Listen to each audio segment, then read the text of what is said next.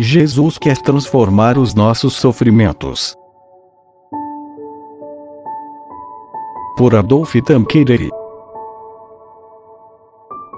Em certa medida, Jesus quer divinizar os sofrimentos de seu corpo místico, de Maria, sua mãe, e dos homens, seus irmãos tendo associado Maria, sua Santíssima Mãe, à obra redentora, Jesus associou também a sua imolação. Não somente viveu, mas agiu e sofreu em Maria.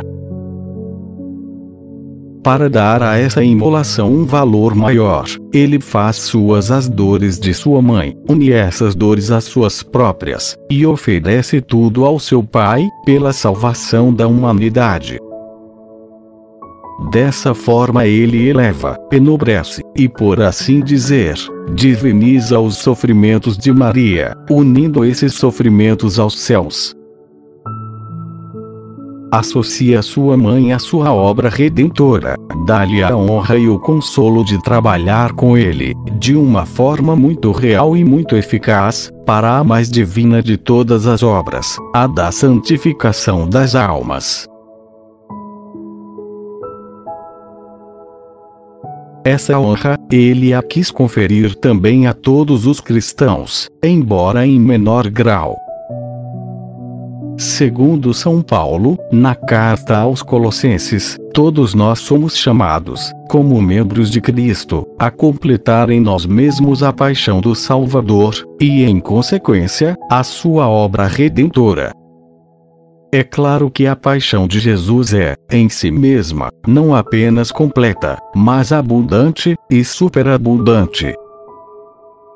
Mas, sendo Jesus a cabeça de um corpo místico do qual nós somos os membros, a paixão desse Cristo místico se completa a cada dia pela de seus membros, nos quais ele vem sofrer, e somente estará terminada quando o último dos eleitos tiver sofrido a sua parte das dores do Cristo.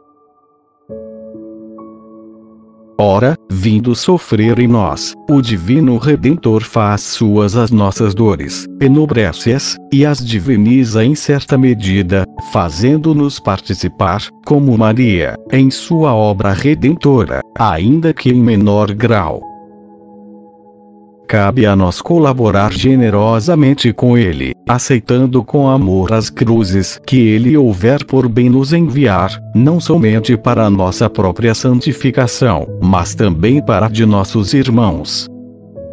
A dor adquire assim um sentido, e nos tornamos então, verdadeiramente, colaboradores do Divino Salvador na obra de salvação das almas tendo participado de seus sofrimentos na terra, participaremos um dia de sua glória, e assim a obra de nossa divinização estará completa.